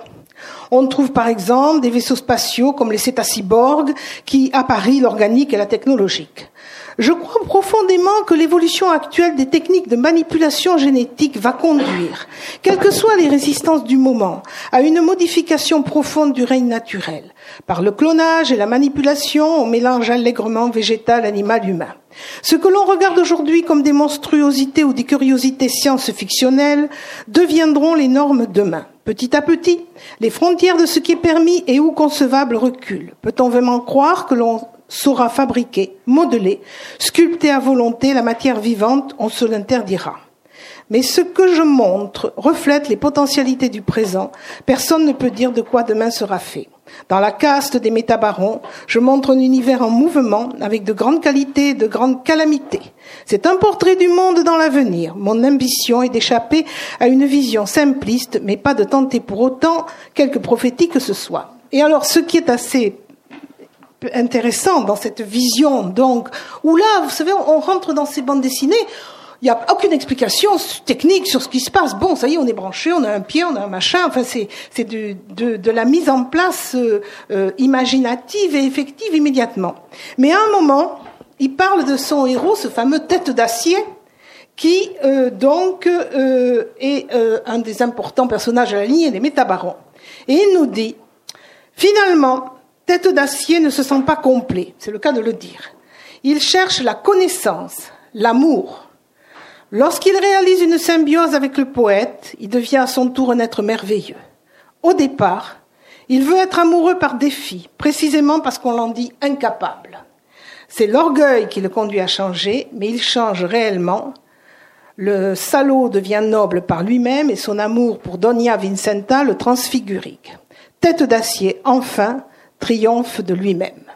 Donc on voit dans cette présentation, qui je répète est une présentation, c'est des guerres intergalactiques, interstellaires, que en définitive, Jodorowsky en revient quand même au travers de ce qu'il présente à lui-même. Et je voudrais finir avec un petit ouvrage que je viens de trouver il y a cinq minutes, euh, que j'ai même pas eu le temps encore de lire, qui est complètement autre chose, qui s'appelle La fabrique des corps, et qui est une petite bande dessinée où on voit euh, toutes les possibilités euh, actuelle de, de, prothèses, avec une histoire sur les prothèses, etc.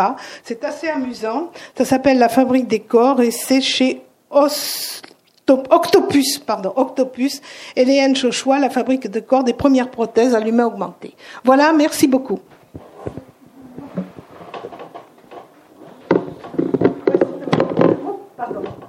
Alors pour finir, quand vous aurez lu tout ça, ou si vous ne les avez pas lus, il y a deux livres que l'on peut rapprocher, même si ça paraît un peu curieux au début. Il y a celui de Jean Tirole, le prix Nobel toulousain, Économie du bien commun. Les 80 premières pages sont des réflexions éthiques à propos de l'économie et à propos aussi de l'informatique. Et puis il y en a un autre qui euh, nous ramène au sujet général, qui est celui-ci, Sapiens, une brève histoire de l'humanité, et qui montre bien qu'il aura fallu euh, quelques milliards d'années pour que nous soyons ce que nous sommes et que l'on peut avoir des doutes sur ceux qui nous affirment qu'en quelques années supplémentaires, ils pourront arriver à faire mieux ou différent En tout cas, le point d'interrogation me paraît encore justifié, et ce sont ces points d'interrogation que nous reprendrons au cours du colloque du mois de septembre. La bibliographie plus complète est disponible sur le site de l'EREMIP et sera actualisée au fur et à mesure des parutions pendant l'été, avec peut-être des petites fiches de lecture ou de résumés pour ceux que cela intéresse, si on a le temps de les mettre en place. Voilà. Et à l'occasion, je finis en disant qu'à partir de la fin de l'année, ça ne sera plus l'EREMIP qui coopérera à ces cafés éthiques, ce sera l'espace de réflexion éthique Occitanie, puisque nous aurons fusionné avec nos collègues de Languedoc-Roussillon. Alors on peut maintenant euh, discuter avec vous, demander peut-être à Madame Azam, puisqu'elle a eu la gentillesse de, venir, euh, si elle veut rajouter quelque chose au propos euh, d'Hélène Cardona tout à l'heure, ou des, questions, ou des remarques, ou des suggestions sur des livres qui vous paraîtraient pouvoir figurer utilement dans notre liste.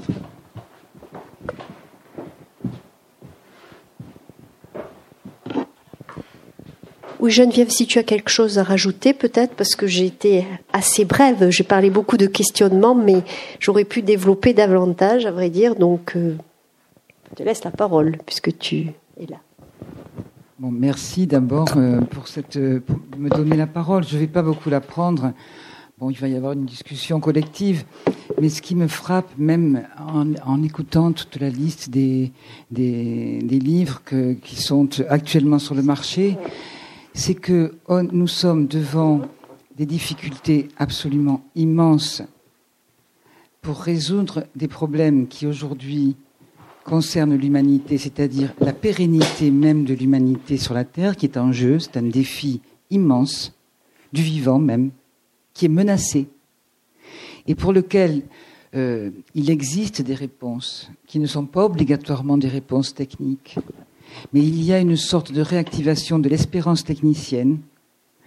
Et euh, si la technique est notre milieu, c'est évident, euh, malheureusement bien souvent, cette espérance technicienne est un verrou pour penser. C'est-à-dire que euh, si on s'en remet hein, à la technique pour nous sortir de tous les mauvais pas dans lesquels nous sommes, aujourd'hui, on a des problèmes simples qu'on n'avait pas au XIXe siècle. L'eau. L'eau. L'alimentation saine un gaz, un, air respirable. C'est des problèmes très simples, très très simples. Et nous ne savons pas aujourd'hui les résoudre. Ou nous, enfin bon, bref, nous ne prenons pas les moyens qu'il faut. Donc c'est ça qui me frappe, c'est la difficulté que nous avons à penser notre monde, à penser ce que nous vivons, la, situation aujourd'hui des humains, de l'humanité, etc., pas des générations futures, des générations présentes, et cet espoir, euh, cette espérance euh, technicienne d'une augmentation, Bon, voilà, c'est ça qui me, qui me frappe beaucoup. Et juste, j'aurais un, un livre, moi, à conseiller, moi, qui m'a beaucoup influencé, c'est Gunther Anders, L'obsolescence de l'homme. C'était le premier mari d'Anna Arendt. Euh, alors qu'elle a travaillé sur les systèmes totalitaires, sur les camps. Lui, il a beaucoup travaillé sur l'après-Hiroshima, et ça lui a inspiré l'obsolescence de l'homme. Et c'est vrai que là, on retrouve des, préoccupations qu'on peut, euh, qu'on peut voir aujourd'hui. Et il parle, lui, du décalage prométhéen, c'est-à-dire plus nous sommes incapables de résoudre les problèmes de l'humanité, plus nous avons tendance, par une sorte de honte prométhéenne, à s'en remettre justement euh, à, cette espérance technicienne. Voilà, c'est ce que je voulais ajouter. Euh.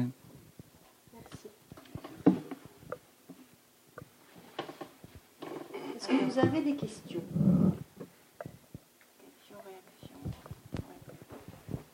Bonsoir, merci pour la, pour la conférence. Euh, moi, je suis infirmier au CHU et euh, j'ai été très frappé par, euh, par ce qui a été dit ce soir. parce que c'est vrai que je suis confronté à des patients qui sont en fin de vie, qui, qui, bon, qui souffrent. et c'est vrai que aujourd'hui l'euthanasie est interdite en France. du coup, moi, la question que je me suis posée, c'est finalement, les, les, patients pardon, ne peuvent pas choisir leur mort. Est-ce que demain, avec tout ce que j'ai entendu là, on pourra dire ben, euh, vous choisissez pas votre mort, mais euh, par contre, nous, on choisit de dire que vous n'allez pas mourir quoi. Voilà.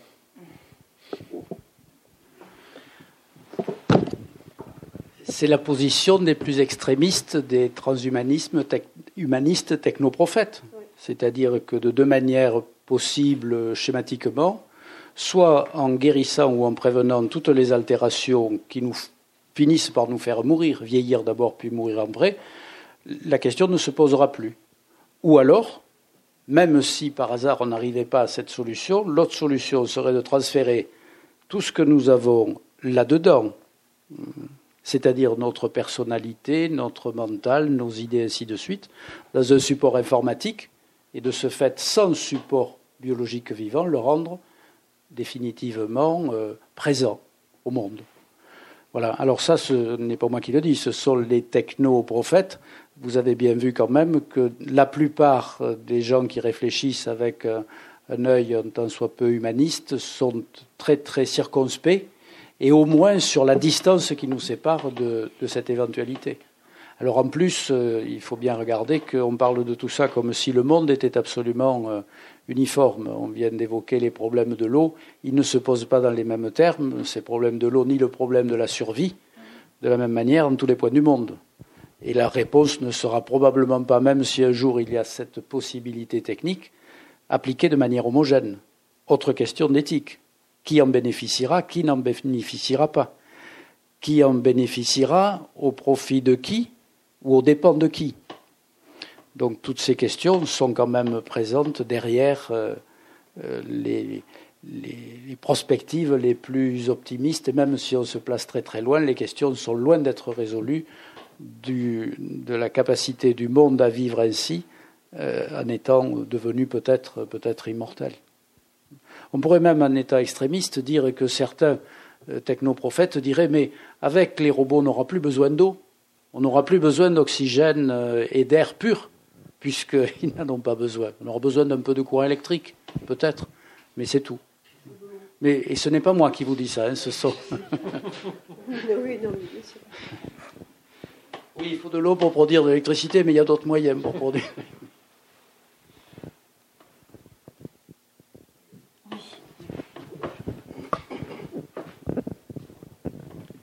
Moi, je suis frappé euh, parce que toutes ces choses-là, j'ai déjà assisté à d'autres conférences et je ne peux pas m'empêcher de penser à, au positivisme et au principe d'incertitude quelques dizaines d'années après.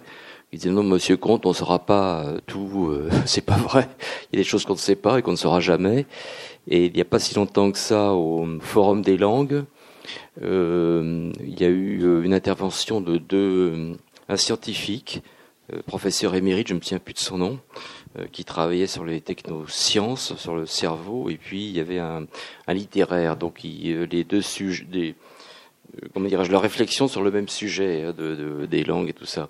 Et à la fin je, lui ai posé la question et il avait dit au début de ce, scientifique, au début de son intervention, en disant, de toute façon, on ne saura jamais rien, on ne saura jamais tout. Il avait il a commencé par dire ça. ça fait Et à la, fin, de sa conférence, un peu après, je lui ai dit, mais c'est le principe de la certitude. Mais oui, tout à fait. Euh, voilà. Bon. Et donc, euh, je ne sais pas, vous, scientifique, qu'est-ce que vous, qu'est-ce que vous en pensez, quoi, je veux dire. Euh. Je suis tout à fait proche de cette idée que on risque, on va, on va vers des asymptotes, c'est-à-dire qu'on se rapproche peut-être de la connaissance maximale, mais sans jamais l'atteindre. Et on voit bien qu'en recherche, justement, toute découverte nouvelle est souvent la source d'une question supplémentaire. Et, ça fait quand même quelque temps que ça dure déjà. Il n'y a pas beaucoup de raisons de penser qu'il en sera différemment.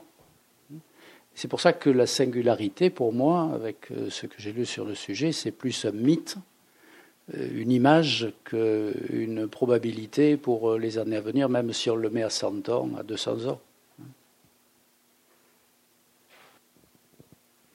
Est-ce qu'en fabriquant du vivant, on fabrique des êtres Vous venez de dire cela. Euh, on a la possibilité de fabriquer du vivant, donc de fabriquer des êtres, des êtres vivants. Mais il y a peut-être une différence entre fabriquer du vivant et fabriquer des êtres. On se rapproche beaucoup du vivant, hein, de, de ce cas de vivant, l'être vivant que nous connaissons. Mais où est ce pas que l'on ne franchira pas, qu'on ne sait pas franchir ou qu'on croit connaître Je ne, je ne sais pas, hein, je ne sais pas. Mais, mais j'y compte. voilà. Et ça me fait penser encore à ce, à ce golem, qui est très mystérieux, c'est très compliqué cette histoire du golem. Mais enfin, il entre là-dedans, euh, Pierre Assouline, et euh, ce fameux personnage, comme le golem, a un mot gravé sur son front, qui est un terme en hébreu, et euh, je crois que c'est Emet, enfin quand ils mettent des lettres que je sais lire, euh. Et si on en, Emet, ça veut dire vérité. Et c'est cette recherche, toujours cette recherche de la vérité, la science, la connaissance euh, ou la vérité. C'est cette recherche de la vérité qui pousse, qui pousse, qui pousse toujours euh, vers le progrès, vers plus et encore. Mais la vérité Emet. Et si on enlève le E, il arrive un moment où ce golem devenait gênant et on lui a enlevé le E, et quand on, enlève le E, le mot veut dire mort. C'est fini. Voilà. Alors, or, c'est ce vieux mythe qui ressort tout le temps, à trop vouloir chercher euh, euh, le savoir, la vérité et l'atteindre une bonne fois pour toutes. Euh, ben non, c'est la fin, on n'y arrivera pas. On, on dirait que c'est le message depuis la nuit des temps. Enfin bon. Je, voudrais, si vous le permettez, d'abord faire deux remarques qui me paraissent se situer sur le champ de la méthodologie. J'ai entendu, avec évidemment beaucoup de plaisir, un éloge du point d'interrogation. Je crois que si on met des points d'interrogation, il faut en mettre partout. On peut en mettre euh, sur les euh, technoprophètes. N'oublions pas d'en mettre sur ce que j'appellerais les humano-prophètes. Euh, mettons-en partout.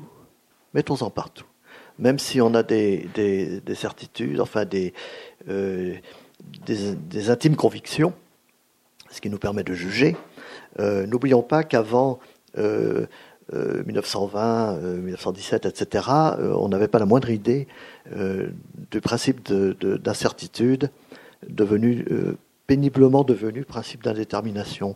Nous n'avons pas la moindre idée de ce qui nous attend. Mettons des points d'interrogation partout. La, deuxième remarque que je voudrais faire, c'est euh, euh, j'entends toujours parler de, dans une espèce de schéma dialectique. Euh, comment s'appelait le garçon là qui a Lucie à son service? Paul. Alors Paul est en face d'une réalité extérieure qui change, dont fait partie Lucie. Lucie fait partie de quelque chose qui évolue très vite, qui finalement commence à le dépasser un peu, et Paul ne change pas. Ça par exemple. Et pourquoi? Euh, Ça fait pourtant bientôt 100 ans que justement euh, euh, tous les quanticiens, je dirais, nous disent que, et nous répètent que l'observateur influe sur le déroulement de l'expérience. Les psychologues le savent, les sociologues le savent, les historiens le savent, les philosophes ne cessent de le répéter, mais tous les réfléchisseurs professionnels ont beaucoup de mal avec cette idée-là. Euh, Paul évolue, c'est-à-dire que dans ce livre, Paul, qui n'a pas changé, comme par hasard, il est le seul à ne pas avoir changé, mais Lucie, qui elle a changé, évolué, qui évolue tellement que ça lui fait peur, euh, il finit par la mettre au musée. Bon, euh, j'entends parler des, femmes qui doivent s'inscrire, inscrire leur rôle euh, dans l'histoire, etc. Mais les femmes vont évoluer. Euh, les femmes font partie de l'expérience. Euh, regardez l'expérience, regardez un atome le, déplace. Niels Bohr et Planck étaient très clairs là-dessus, et aujourd'hui on le sait. C'est-à-dire, on veut toujours se mettre en dehors. le jour où les femmes ne seront plus porteuses de, de, l'enfant, euh, ça va arriver, qu'elle le veuille ou non, vous voulez l'empêcher, vous voulez l'empêcher, bonne chance, bonne chance. Vous l'empêcherez pas, euh, vous l'empêcherez pas partout. Euh, il y aura bien quelqu'un qui va le faire un jour. Bon, ce jour-là, les, femmes vont changer, et on veut dire non, la femme d'aujourd'hui doit, on positionne la femme d'aujourd'hui par rapport à une réalité projetée en projetant seulement l'extérieur. Exactement comme on dit, Paul n'a pas changé. Lucie fait partie d'un environnement qui évolue, et, on, fait comme ça des grands écarts, mais tout évolue. Paul aussi évolue. Lucie va transformer Paul. Et pourquoi est-ce que le Paul transformé refuserait cette Lucie-là? Pourquoi la femme transformée refuserait-elle euh, son propre mouvement? Euh, l'expérience va la transformer. Euh, toute la physique quantique le dit depuis près de 100 ans. On a du mal à l'entendre, ça. Et quand je réfléchis à ça, il me semble que ce qui est derrière tout ça, toutes ces réactions, c'est la peur. Nous avons peur de perdre notre pouvoir. Je me demande, éloge du point d'interrogation, si nous n'avons pas peur de perdre notre pouvoir, euh, en gros, de centre du monde, de perfection achevée, qui, elle, ne changera pas. Euh, si, nous ne, si, nous ne sommes pas encore dans cette espèce, alors pour ou contre les deux euh, versants de la même, côtés de la même médaille, je dirais pseudo-religieuse, euh, nous n'avons pas besoin de rester les chéris de Dieu, les petits, les petits enfants chéris de Dieu. Voilà. Mais remettons-nous à notre place. Euh, lorsque j'ai passé mon bac, c'était, on est d'accord, c'était le précambrien, mais ce n'était pas le Moyen Âge. Euh, il n'y a pas si longtemps que ça. J'ai entendu à l'époque, la psychologie était une partie de la philo. Vous imaginez ça? La psychologie, une partie de la philo. Quand on voit ce que c'est maintenant, ça, on voit un peu le, le, chemin parcouru. Psychologie, partie de la philo. Et mon prof de philo affirmait, euh, avec une assurance de sachant, parce qu'il était diplômé, figurez-vous, euh, que entre euh, l'intelligence animale et l'intelligence humaine, il n'y avait pas de différence de degré, mais il y avait une différence de nature. Bon, très bien. Qui va dire ça aujourd'hui? C'était il n'y a pas si longtemps que ça. Les premières calculatrices, les premiers calculateurs, ils vous sortaient une factorielle vertigineuse en une fraction de seconde. Waouh Et on disait, mais non, mais attendez, ça va jamais gagner une partie d'échecs. Bon, manque de peau, IBM, Big Blue a planté Kasparov. Après, on a dit, ah ouais, les échecs, mais les échecs, c'est fastoche. Le jeu de Go, c'est une autre paire de manches, ils vont jamais y arriver. Pas de chance. La machine a gagné euh, au Go. Après, on dit, ah ouais, mais ils sauront jamais mentir. Pas de chance, ils ont gagné au poker. Après, on dit, ah oui, mais tout ça, euh, on est dans la déduction. L'induction est hors de portée. Pas de chance, ils ont gagné à Jeopardy, où il s'agit de retrouver la question à partir des réponses. Après ça, et, ainsi de suite. Vous comprenez bien. Bon, donc euh,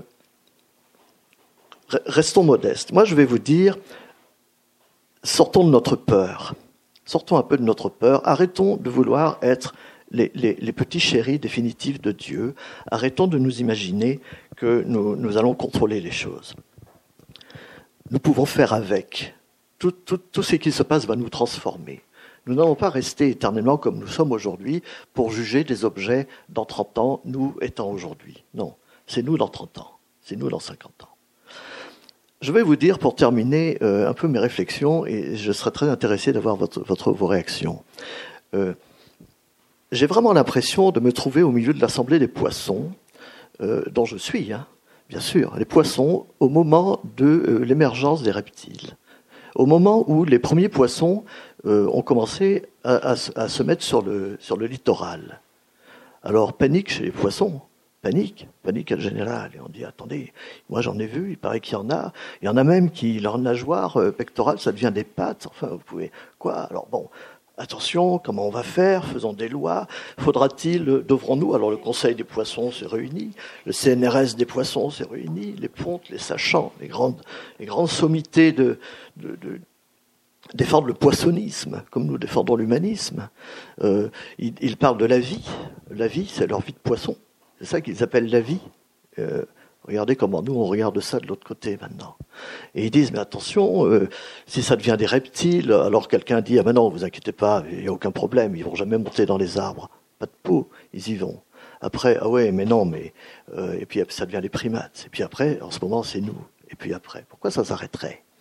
Euh, et, alors les poissons se réunissent, ils ont très peur, etc. Bon, ils disent ah oui, mais attendez, on va faire des, on s'arrangera, ça va devenir des reptiles. Alors suivant la prospective, ils disent on va leur apprendre à attraper des mouches et à venir nous les jeter dans l'eau. Ah oui, formidable. Bon.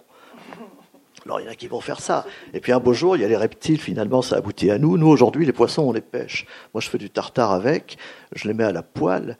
Euh, et ce qui devient intéressant aussi, c'est que aujourd'hui, euh, parmi ces descendants des poissons que les poissons ont fait. N'oublions pas ça. Les poissons les, les, reptiles sont sortis des poissons. C'est une espèce de sécrétion, une production des poissons. Euh, il ne faut pas oublier tout ça quand même.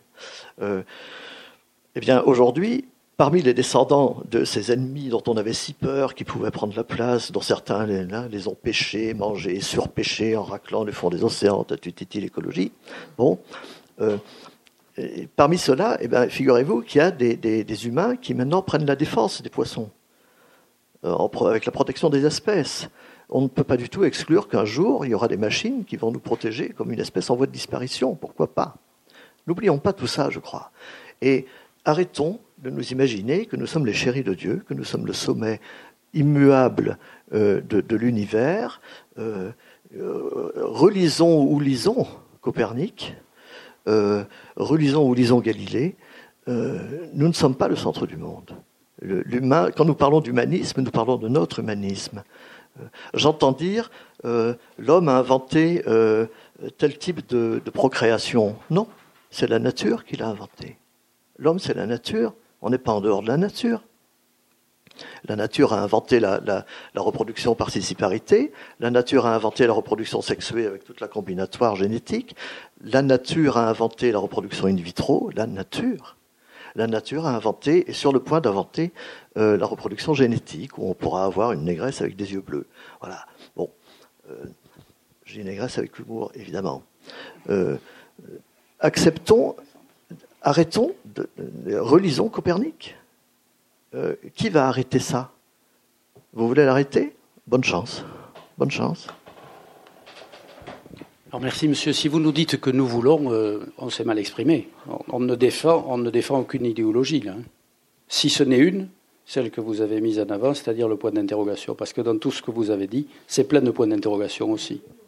Et sur l'échelle de temps, le poisson qui a vu euh, l'animal monter, je ne pense pas qu'il y ait beaucoup de poissons qui aient vu le reptile naître.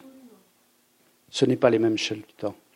Et ce qui peut nous arriver nous arrivera peut-être, mais ça ne nous arrivera pas ni à vous, ni à moi, ni probablement à nos petits-enfants ou nos arrière-petits-enfants. Mais probablement, peut-être, ça je n'en sais rien, et j'accepte parfaitement votre point d'interrogation, qu'un jour ça arrivera. Mais quand? Et on ne peut pas non plus assimiler euh, les lois de la physique quantique aux lois de l'évolution, s'il y en a, de l'humanité dans son ensemble. Hein. voilà, parce que regarder un atome, ça le modifie, c'est vrai. Regarder un homme, ça le modifie aussi. Regardez l'humanité, malheureusement, ça ne la modifie pas autant qu'on le souhaiterait souvent. Mais la réflexion éthique n'est pas que centrée que sur l'homme, l'anthropos, euh, cet homme-là, anthropos. Hein. Ça n'est pas que cette réflexion anthropocentrée. C'est une réflexion sur le vivant. On est d'accord? D'accord. Donc la boîte est plus large. Mais même si tu veux parler des robots, le bocal est plus grand.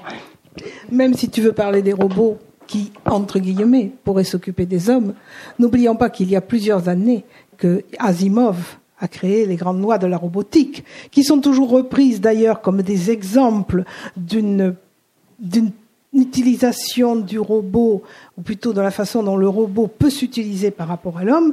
Et cette grande loi de la robotique d'Asimov sont recitées partout. Asimov, grand auteur de science-fiction, en particulier encore, je feuilletais tout à l'heure le bouquin des robots, euh, il cite Asimov. C'est-à-dire qu'on est aussi dans une configuration, même par rapport aux robots, où euh, la priorité de la création d'un robot depuis plus de 50 ans, ça commence à dater. Hein. Moi, j'ai lu ça, j'étais jeune, donc ça commence à dater. Euh, créer déjà les lois de la robotique, qui sont des lois tout à fait pertinentes pour euh, une application intelligente, effective et sécurisante pour l'homme en complémentarité du robot. Merci. Merci à vous. Vous venez d'écouter à l'instant un débat proposé par la librairie Ombre Blanche et l'EREMIP, lundi 26 juin 2017, autour de la question des progrès technologiques face à l'humain.